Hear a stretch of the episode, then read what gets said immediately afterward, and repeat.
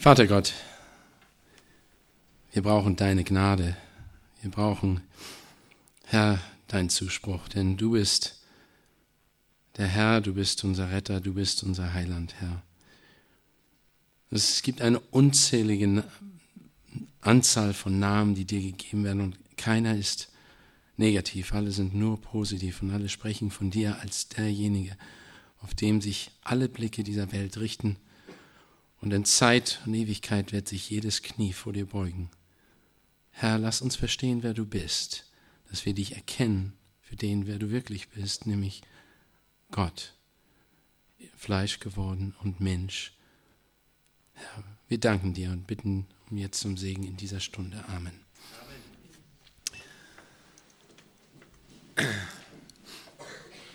Ja, ich glaube, das ist die wichtigste Frage, die wir uns stellen können, und zwar, wer ist Jesus Christus?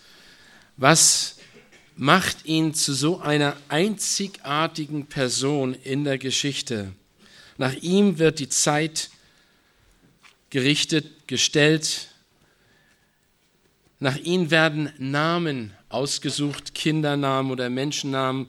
Leute richten sich nach ihm. Nach dem, ihm wurden Kriege geführt.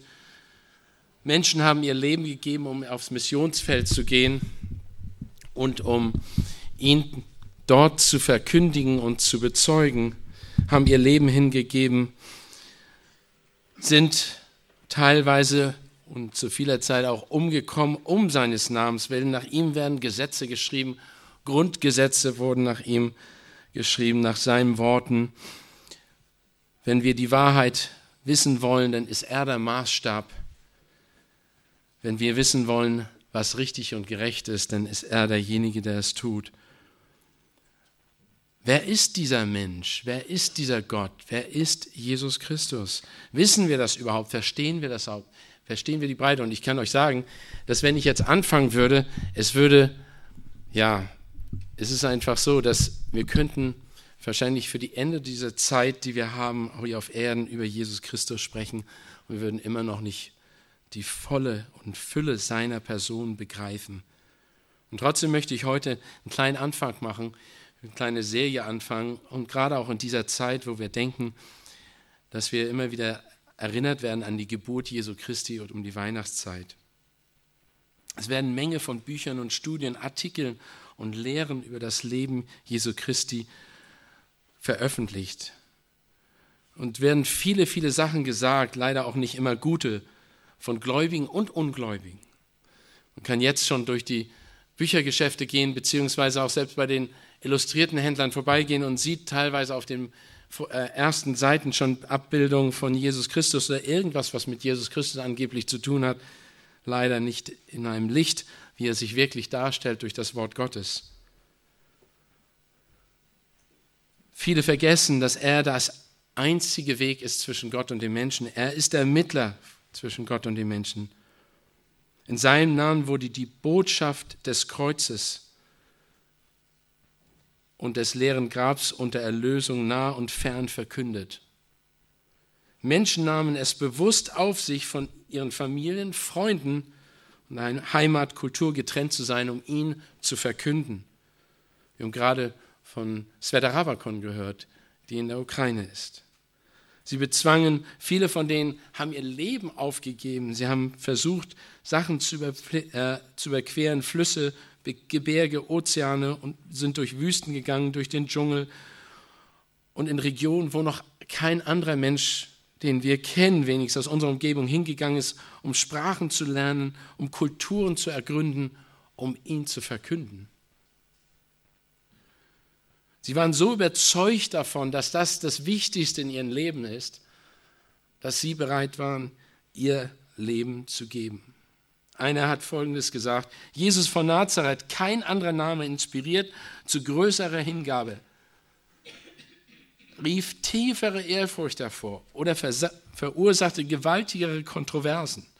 Während der 2000 Jahre tobten die Kontroversen um Jesus nun schon un, unermüdlich, konstant und wir können sagen weiterhin. Heute hat jeder seine eigene Meinung über Jesus, dieser reiche reicht von traditioneller über moderne bis hin zur klaren Irrlehre. Aber was gesagt wird, ist, es gibt tatsächlich keinen anderen Namen. Jesus ist die um, unumstrittene Nummer eins. Die unumstrittene Nummer eins. Wer ist dieser Jesus? Wer ist dieser Jesus, von dem wir immer wieder sprechen? Um dieses zu verstehen, müssen wir natürlich weit ausholen. Weil wir können das nicht sagen, ja, er ist Gott Mensch, klar. Was versteht jeder Einzelne von uns? Wenn ich euch alle interviewen würde, würden wir wahrscheinlich verschiedene Sachen sagen. Aber wir müssen von seiner ewigen Präexistenz sprechen. Im Anfang war das Wort. Was bedeutet das? Seiner Gottheit. Und das Wort war Gott. Seine, seine Menschsein, der Mensch Jesus Christus. Seine Inkarnation, das Wort wurde Fleisch. Es wohnte unter uns. Seine Jungfrauengeburt, gezeugt vom Heiligen Geist. Seine Rolle als Messias. Wir haben des Messias gefunden oder wir haben ihn gesehen.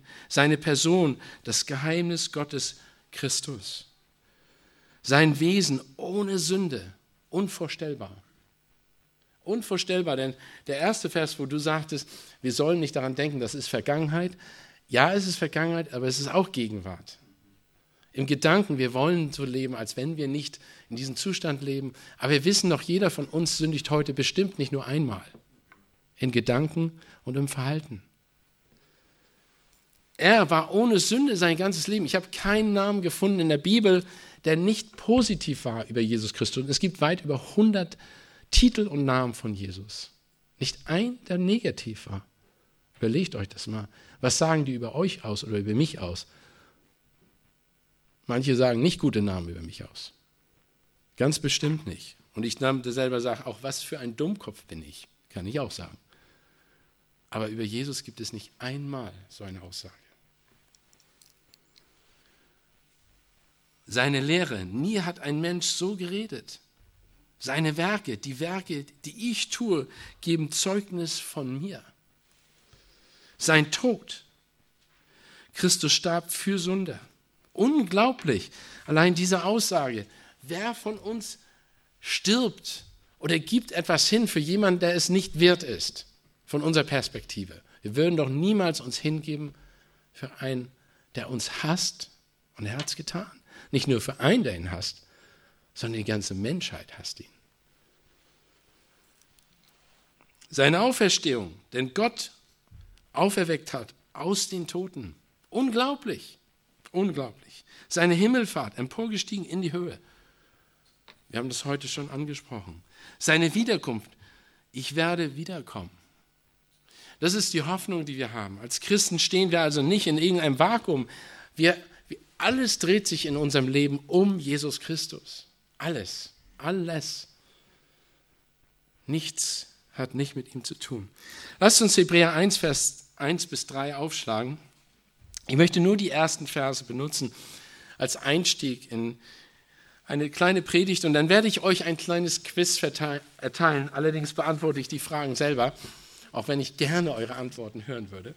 Aber ich möchte Sie nur fragen, um einfach uns klarzustellen, wie wichtig es ist, dass wir Jesus Christus verstehen, wer er ist und was er für uns bedeutet. Hebräer 1, Vers 1 bis 3 sagt folgendes, und hier spricht, ist eine unglaubliche Aussage. Nachdem Gott in vergangener Zeiten vielfältig und auf vielerlei Weise zu den Vätern geredet hat, durch die Propheten, okay, Gott hat durch die Propheten geredet, ich werde nachher nur ein paar Sachen aufzählen, die Prophetien, die eingetroffen sind, allein nur durch seine Geburt. Ich habe hier eine, eine, ganze Liste von Prophetien, die eingetroffen sind durch Jesus Christus. Es ist unglaublich.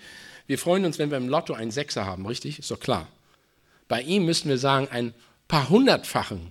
Jedes, das ist alles zugetroffen durch Jesus Christus. Ist hundertfach das Richtige zugetroffen, im richtigen Zeitpunkt, zur richtigen, mit der richtigen Person. Unglaublich. Ist ein Ding der Unmöglichkeit. Das bezeugt allein das, wenn jemand das versteht, bezeugt das. Er ist, was, er ist Jesus Christus, er ist, wer er sagt, er ist. Okay. Zu den Vätern geredet hat durch die Propheten. Er ist, er in dieser letzten Tagen zu uns geredet durch den Sohn. Ihn hat er eingesetzt zum Erben von allem. Durch ihn hat er auch die Welten geschaffen. Dieser ist die Ausstrahlung seiner Herrlichkeit und der Ausdruck seines Wesens und trägt alle Dinge durch das Wort seiner Kraft.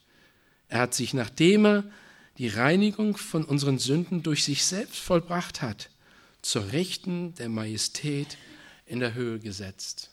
Diese drei Verse sind so umfangreich, ich glaube nicht, dass wir die begreifen können, aber hier spricht das von, von seiner Schöpfung hin bis zu seiner Erhöhung in den Himmeln und wo er jetzt in, äh, zur Rechten der Majestät in der Höhe sitzt und auch für uns eintritt als derjenige, der hohe Priester und gleichzeitig auch der ähm, Vertreter, der uns, uns freigekauft hat durch sein Erlösungswerk am Kreuz.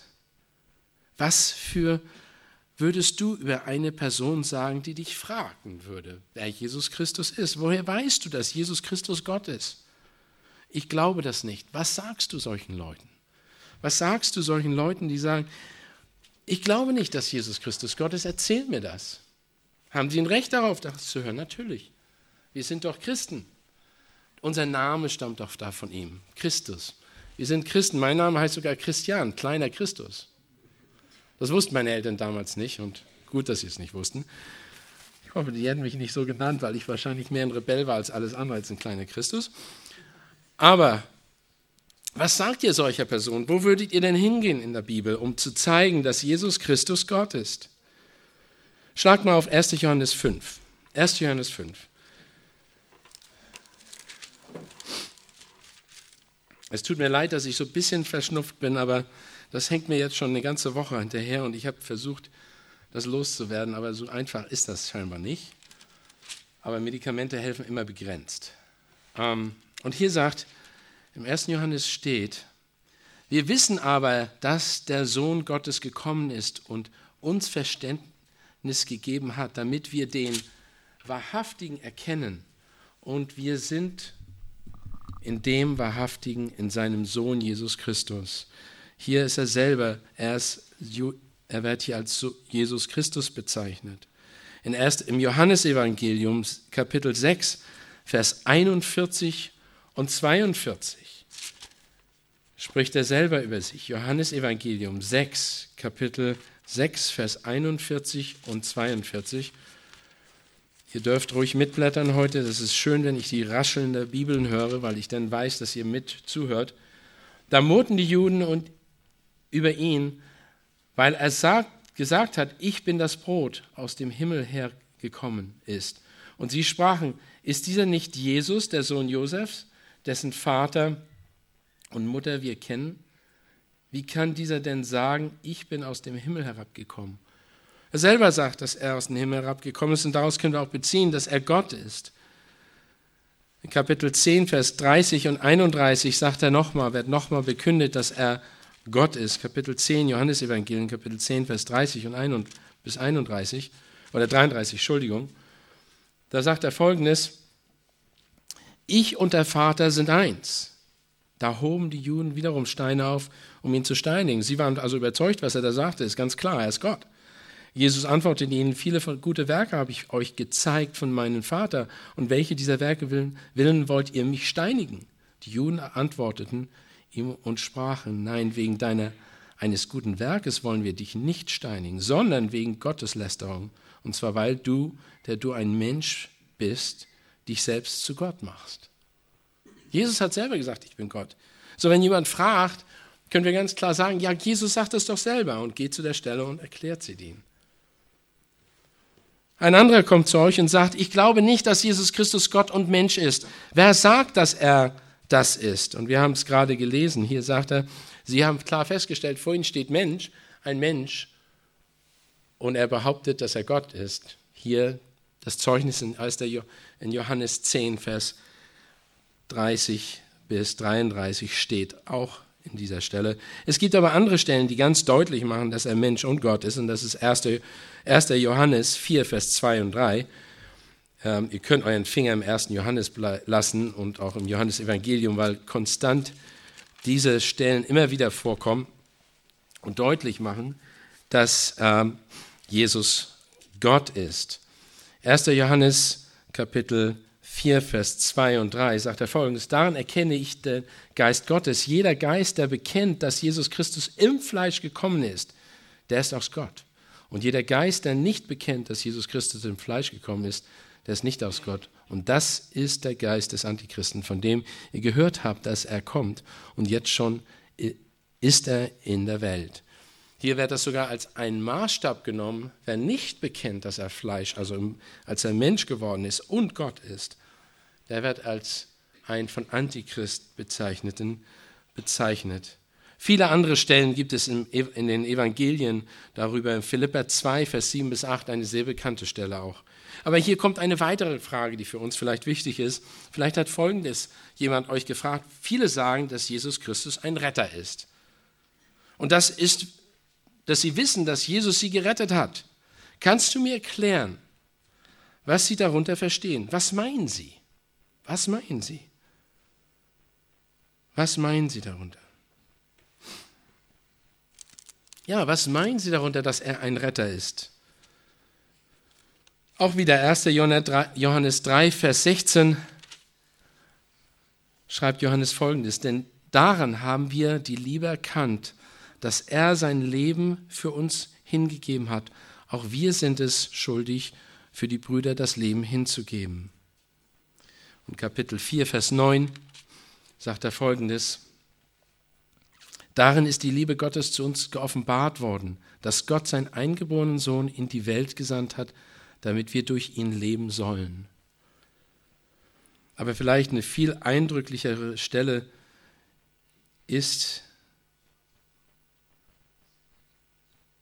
die in Johannes 5, Vers 13, wo er sagt, dies habe ich euch geschrieben, die ihr glaubt an den Namen des Sohnes Gottes, damit ihr wisst, dass ihr ewiges Leben habt und damit ihr auch weiterhin an den Namen des Sohnes Gottes glaubt. Aber auch in 2. Korinther 5, Vers 17 bekennt Paulus Folgendes über Jesus Christus, wo der stellvertretende Tod ganz deutlich offenbart wird. Darum ist jemand in Christus eine neue Schöpfung, neue Schöpfung, das Alte ist vergangen, sie ist alles neu geworden. Tut mir leid, ich meine Vers 31 oder beziehungsweise, habe ich das richtig gesagt? Vers 21. Denn er, der, ja, Vers 21, 2. Korinther 5, Vers 21. Denn er hat den, von, der von keiner Sünde wusste, für uns zur Sünde gemacht, damit wir in ihm zur Gerechtigkeit Gottes würden. Hier wurde er ganz deutlich als Retter dargestellt, wie auch in anderen Stellen, Matthäus 1, Vers 21, wo es schon über ihn gesagt hat, gesagt wird, dass er unser Retter ist. Unser Retter ist. Eine weitere Frage, die oft gestellt wird und die uns auch vielleicht schon gestellt worden ist. Ich habe viele Freunde, die zum Beispiel Christen, Christen sind und sie sagen immer wieder, dass Jesus Christus wieder zurückkommt. Und wenn ich nicht Buße tue, dann wird er mich richten. Was meinen Sie damit? Was hat Jesus denn zu sagen? Warum muss ich überhaupt Buße tun? Was hat Jesus überhaupt zu sagen? Warum soll ich Buße tun? Das ist eine wichtige Frage, denn warum muss ich mich oder muss sich überhaupt jemand unter die sich beugen unter Jesus Christus? Die Antwort ist deutlich aufgrund der Sünde, die uns anhängt. Jeder hat gesündigt, jeder muss sich beugen unter Jesus Christus. Matthäus 5, Vers 28. Matthäus 5, Vers 28. Hier schreibt Matthäus folgendes.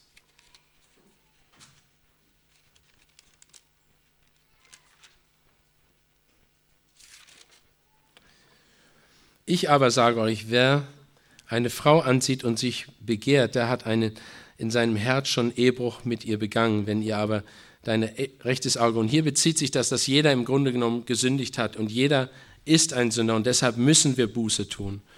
Und wir sind verpflichtet, Buße zu tun. Und Jesus Christus ist der einzige Weg, wenn wir, und auch der einzige Richter, den es, äh, wo er das Recht hat zu richten. Und das wird ganz deutlich in Apostelgeschichte, wo diese, genau diese Frage aufkommt in Apostelgeschichte 17, Vers 30 und 31. Apostelgeschichte 17, Vers 30 und 31, wo folgendes steht. Nun hat, hat zwar Gott über die Zeit der Unwissenheit hinweggesehen, jetzt aber gebietet er allen Menschen überall Buße zu tun, weil er eines Tages festgesetzt, einen, einen Tag festgesetzt hat, an dem er den Erdkreis in Gerechtigkeit richten wird. Durch einen Mann, den er dazu bestimmt hat und den er für alle beglaubigt, beglaubigt, indem er ihn aus den Toten auferweckt hat. Und hier spricht das natürlich von Jesus Christus. Als sie aber von der Auferstehung der Toten hörten, spotteten sie. Hier hat auch Paulus bekannt wieder vor den Leuten im Areopag. Und auch sie haben das abgelehnt. Aber die Sache ist deutlich, jeder von uns, jeder Mensch muss Buße tun.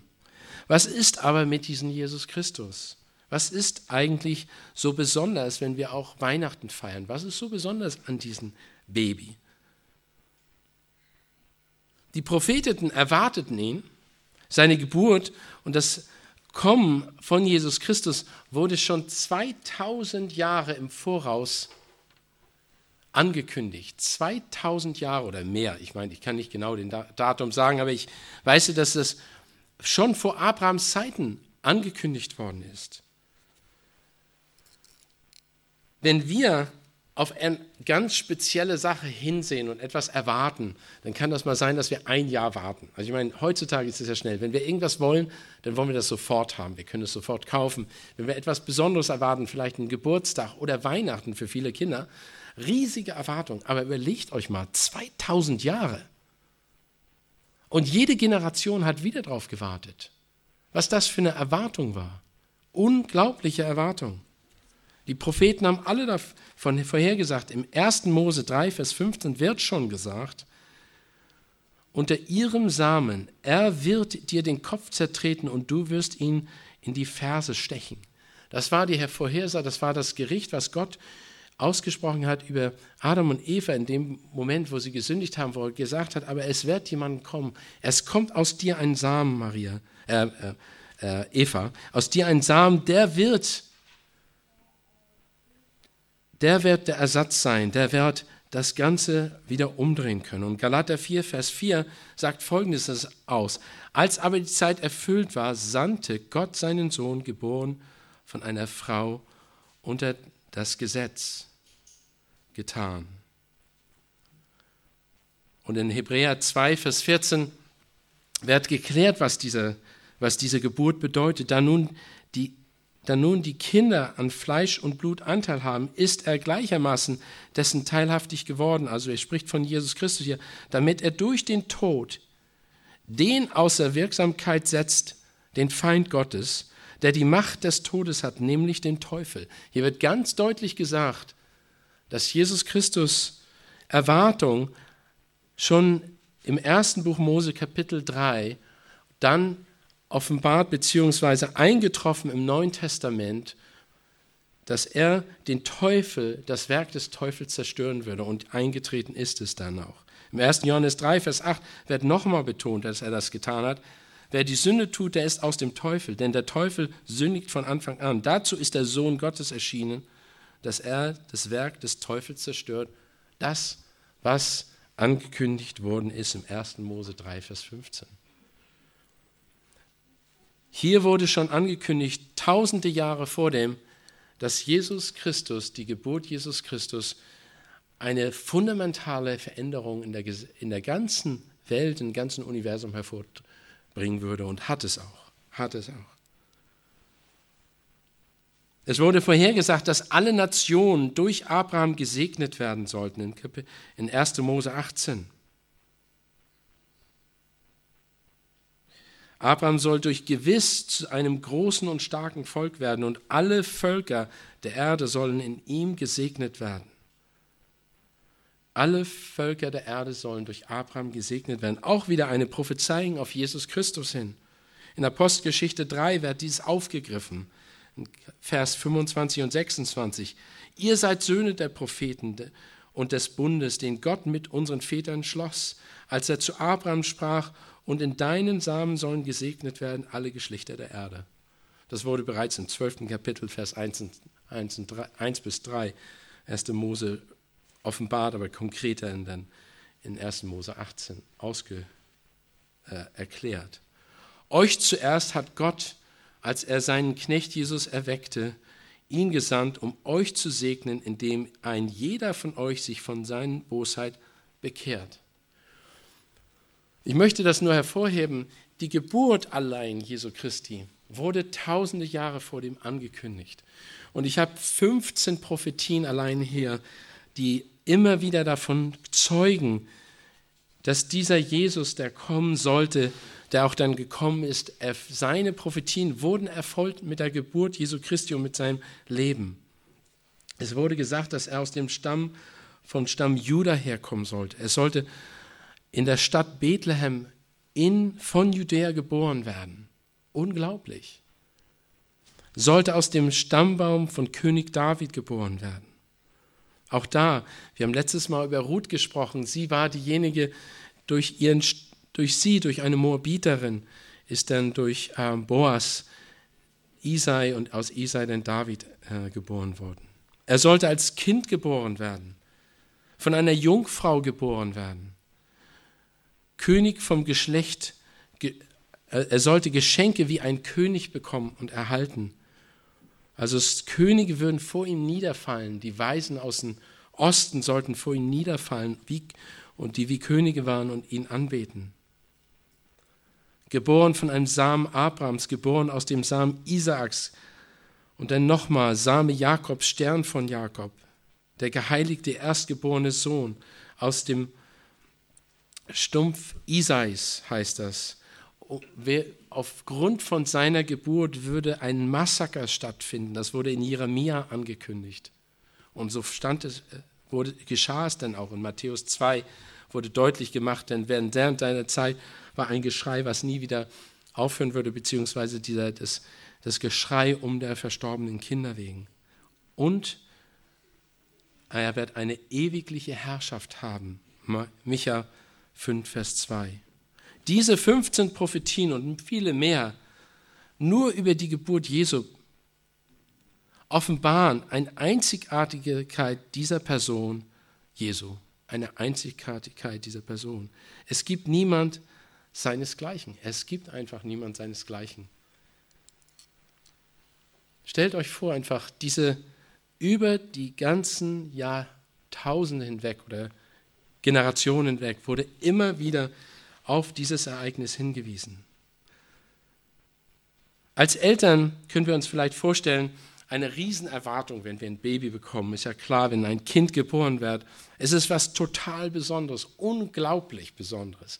Ist ja klar, es ist ein einzigartiges Kind, das, wir, das zur Welt gebracht wird und jeder freut sich darüber. Ist ja klar, ich hab, war bei den Geburten meiner Kinder dabei und ich sage, jedes ist einzigartig und wunderschön. Aber stellt euch mal Maria vor. Stellt euch mal Maria vor. Da kommt ein Engel zu ihr und kündigt etwas Unglaubliches an. Maria erfuhr von ihrer Schwangerschaft erst kurz vor ihrer Geburt und der Engel sprach zu ihr, hört zu, in Lukas 1, Vers 30 bis 33. Fürchte dich nicht, Maria, denn du hast Gnade bei Gott gefunden. Und siehe, du wirst empfangen und einen Sohn gebären. Und du sollst ihm den Namen Jesus geben. Dieser wird groß sein und Sohn des Höchsten genannt werden. Also da würde ich schon wahrscheinlich, weiß ich nicht, ob das mein Herz durchgemacht hätte, aber wenn jemand sagt, Sohn des Höchsten und ihr war bewusst, was das bedeutet, und Gott, der Herr, wird ihm den Thron seines Vaters David geben. Und er wird regieren über das Haus Jakob in Ewigkeit und sein Reich wird kein Ende sein. Und hört euch das mal an als eine Mutter. Wie denkt sie dann? Es ist unglaublich. Das kann sie wahrscheinlich gar nicht verkraften. Er wird Sohn Gottes genannt werden. Dann kommt noch ihre Schwägerin Elisabeth und sagt, dass sie die Mutter des Herrn ist, des Kyrios, dessen, der sich allen unterstellen sollen. Die Hirten kamen, um das Kind zu sehen und verbreiteten in der Nacht überall, diese Nachricht, denn euch ist heute ein Retter geboren, welcher ist Christus, der Herr, in der Stadt David. Ich glaube, die war wirklich in einem Trance. Die wusste nicht, ob sie auf Erden oder wo immer sie ist. Wenn ihr euch vorstellt, diese ganzen Vorhersagen. Und in Lukas 2, Vers 16 bis 17 sagt, und sie gingen eilends und fanden Maria und Josef dazu das Kindlein in der Krippe liegen. Nachdem sie es aber gesehen hatten, machten sie das Wort kund, das ihnen von diesem Kind gesagt worden war. Als nächstes kommt denn Simeon. Und er sagte ihnen, dass das Baby das Heil aller Völker sein wird. Nicht nur der Juden, sondern aller Völker. Durch die Hand dieses Babys, Jesus Christus, wird das Leben jedes Menschen entschieden.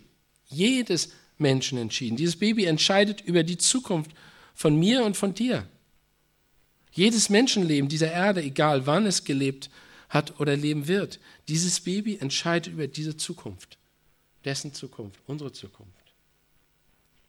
Lukas 2, Vers 30 und 32 sagt, denn meine Augen haben das dein Heil gesehen, welche du angesichts aller Völker bereitet hast, ein Licht zur Erleuchtung der Heiden und zur Verherrlichung deines Volkes Israels.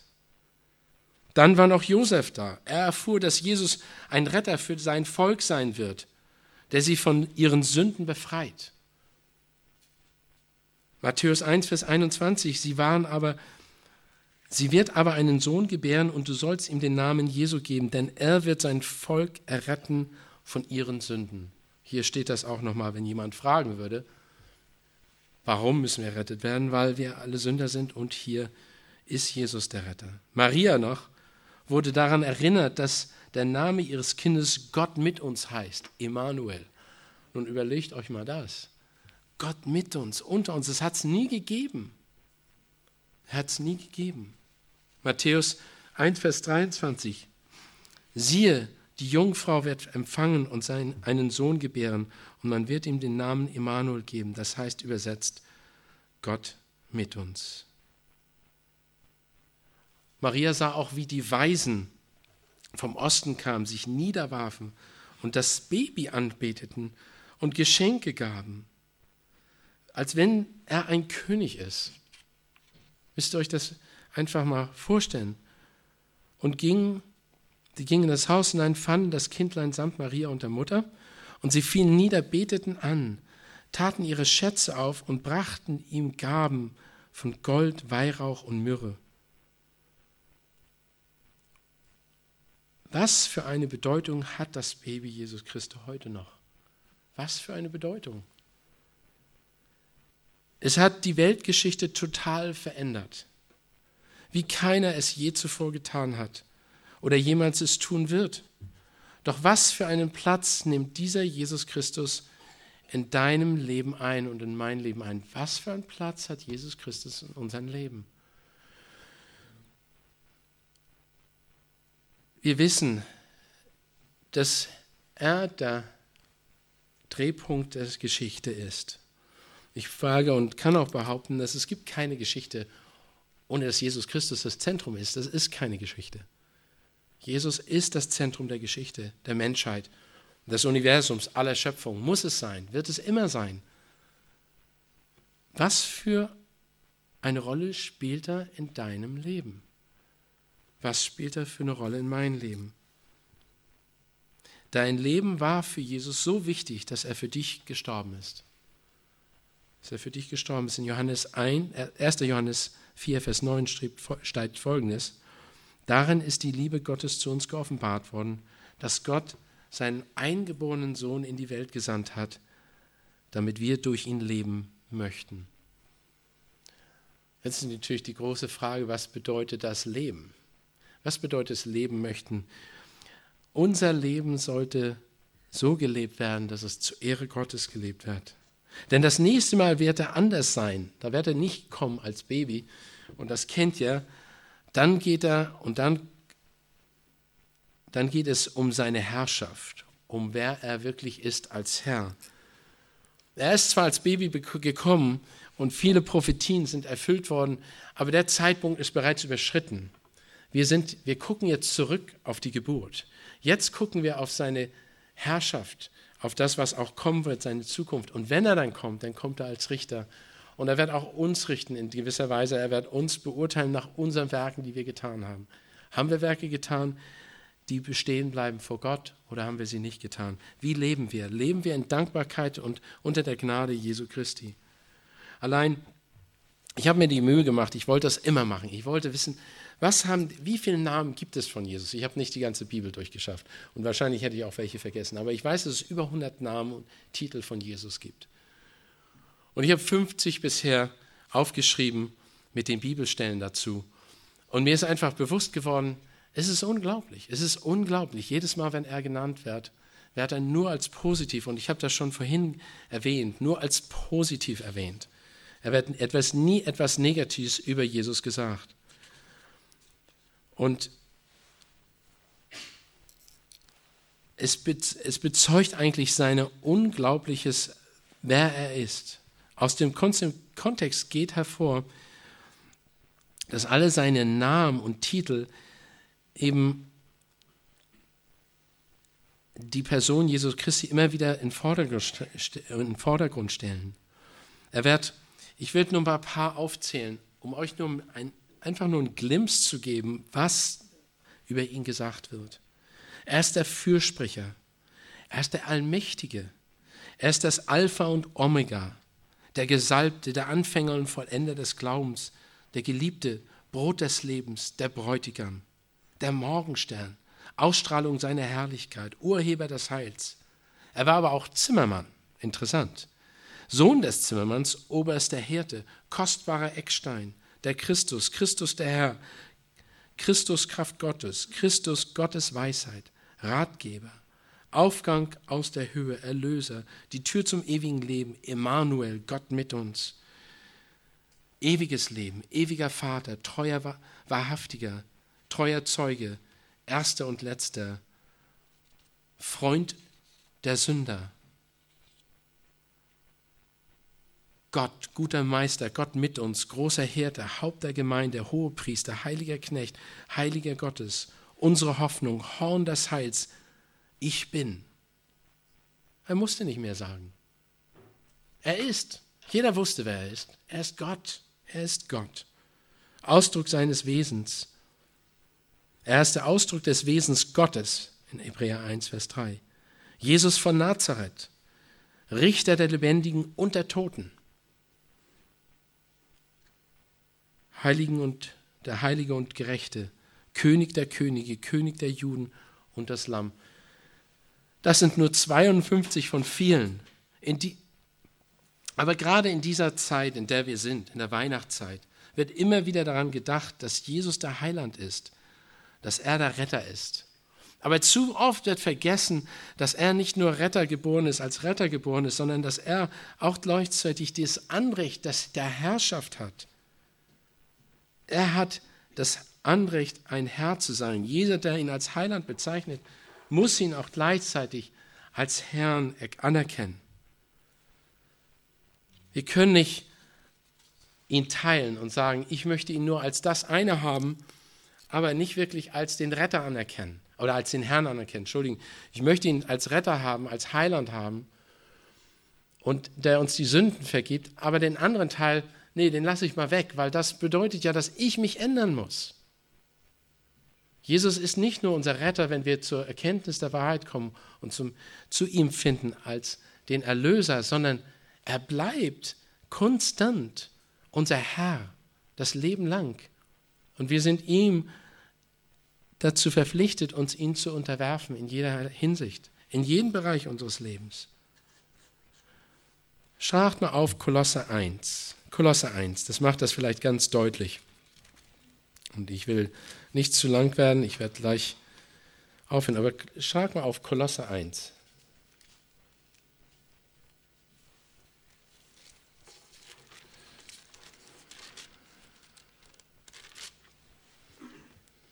Vers 15. Bekannte Stelle. Dieser ist das Ebenbild des unsichtbaren Gottes, der Erstgeborene, der über alle Schöpfung ist. Denn in ihm ist alles erschaffen worden, was im Himmel und was auf Erden ist, das Sichtbare und das Unsichtbare, seines Thron oder Herrschaften oder Fürstentümer oder Gewalten. Alles ist durch ihn und für ihn geschaffen. Und er ist vor allem und alles hat seinen Bestand in ihm. Und er ist das Haupt des Leibes der Gemeinde. Er, der der Anfang ist, der Erstgeborene aus den Toten, damit er in allem der Erste sei. Denn es gefiel Gott, in ihm alle Fülle wohnen zu lassen und durch ihn alles mit sich selbst zu versöhnen, indem er den Frieden machte durch das Blut seines Kreuzes, durch ihn sowohl was auf Erden ist, als was auch im Himmel ist. Und dann werden die Gläubigen erinnert, dass auch sie dazugehören, auch ihr, die ihr einst entfremdet wart und Feindschaft gesinnt wert wart, in den bösen Werken hat er jetzt versöhnt. Wir sind zwar versöhnt worden, und das ist auch richtig so, aber wir haben weiterhin seine Gnade und seinen Zuspruch notwendig. Wir brauchen seine Herrschaft nicht nur als einer, der uns unterdrückt, das tut er überhaupt nicht, sondern als ein liebender Herr, der uns leitet und wir brauchen ihn, um zu leben. Paulus sagt zu den Ephesern Kapitel 2, denn durch die Gnade sind, seid ihr errettet. Wir können das auch, sind wir errettet, mittels des Glaubens und das nicht aus euch. Gottes Gabe ist es. Nicht aus Werken, auf dass sich niemand sich rühme. Wir müssen uns nicht rühmen, denn wir sind seine, sein Werk oder sein Gebilde, geschaffen in Christo Jesu zu guten Werken. Hier steht das, welche Gott zuvor bereitet hat, auf dass wir in ihnen wandeln sollen. Und das ist ein Aspekt. Es ist Kontinuum. Es ist immer weitergehend, immer weitergehend, immer weitergehend. Interessant ist vielleicht noch zu wissen, dass das Wort Retter nicht so oft vorkommt, wie wir denken, und Heiland in der Bibel. Wie auf der anderen Seite das Wort Kyrios und Herr, Master, Besitzer, Herrscher im Alten Testament fast 9000 Mal erwähnt wird und im, Neuen Testament 747 Mal Kyrios heißt. Da wird ganz deutlich, was nichts anderes bedeutet, dass Jesus als Herr das Recht hat, zu herrschen und zu regieren über das, was sein Eigentum ist. Und das mit Allmacht, also absoluter Macht. Da ist keiner, der nur das kleinste Anrecht auf Macht oder Autorität hat, neben Jesus. Neben Jesus, sei denn, sie ist ihm gegeben worden von ihm. Wenn das stimmt, dann ist, er wohl, ist es wohl klar, dass jeder, der Jesus als Herrn und Retter angenommen hat, ihm auch gehorsam dienen sollte. Es gibt eine Vielzahl von anderen Stellen, die uns immer wieder darauf hinweisen, wie wichtig es ist, dass wir Jesus Christus im Vordergrund stellen und dass er unser Leitlinie ist für unser Leben. Jeder von uns weiß, dass es nicht stimmt, dass Jesus Sünder so sehr geliebt hat, dass er für uns gestorben ist, als sollten wir danach nicht auch alles von uns, also es ist wichtig, wir er ist zwar für uns, er ist für uns gestorben, aber es ist, wir sollten auch daher verstehen, wenn er für uns gestorben ist, dass wir auch für ihn leben. So einfach ist das eigentlich. Stellt euch doch einfach mal vor, und das, damit möchte ich im Grunde genommen enden, ich werde noch eine Sache dazu sagen. Stellt euch doch einfach mal vor, dass ihr vom Richter steht und ihr verdient es, hingerichtet zu werden. Und jemand stellt sich vor euch und übernimmt die, entweder die Peitschenhiebe im Fall des Alten Testaments, die dazu den, zu den Tod geführt hätten, oder vielleicht jetzt, wenn die Todesstrafe noch existiert, ob das die Spritze ist oder ob das die Schüsse sind, was immer. Er übernimmt sie für dich und du kannst rausgehen aus der Todeszelle oder vom, ähm, aus der Exekution und bist frei. Was für eine Einstellung würdest du haben? Wie denkst du über diese Person, die für dich in den Tod gegangen ist. Würdest du nicht alles versuchen, um vielleicht der Familie, die nachgeblieben sind, alles hinzugeben und für sie zu dienen? Und das stellt das noch, das ist noch überhaupt kein Vergleich mit dem, was Jesus getan hat. Aber so ist das. Und manchmal denke ich mir auch in meinem eigenen Leben, ich nehme gerne Jesus als den Heiland und Retter an. Aber ich, manchmal weiß ich nicht, wie wirklich verstehe ich, dass ich ihm gehöre und dass alles, was ich jetzt tue, zu seiner Ehre tue. Nicht so, wie ich denke, seine, wie, wie ich meine, seine Ehre ist, sondern wie die Bibel sagt. Was sagt die Bibel dazu? Und wir werden in den, ich werde noch einiges darüber sagen. Die Frage ist, glaubst du, dass Jesus der Christus ist?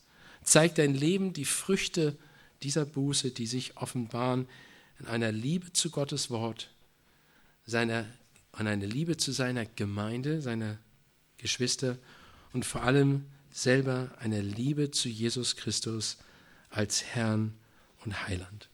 Lasst uns beten.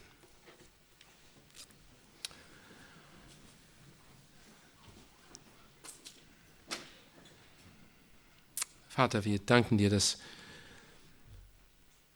wir wieder erinnert worden sind an deine große Güte und Gnade, Herr, an dein Werk, das angefangen hat,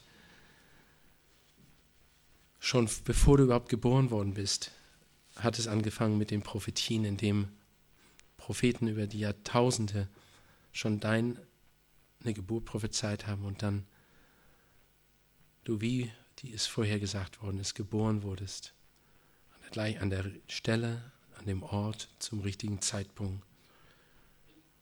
Und hast dein Leben gelebt als sündloses Zeugnis deiner Herrlichkeit und hast unsere Sünden auf dich genommen, damit wir leben dürfen, auch heute noch und auch in Zukunft.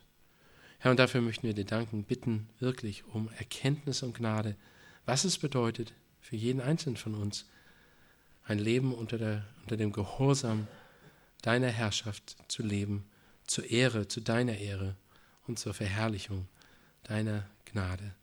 Wir bitten dich jetzt einfach auch um weiteren Gnade für den Gottesdienst und für den weiteren Verlauf der weiteren Gottesdienste. In Jesu Namen. Amen.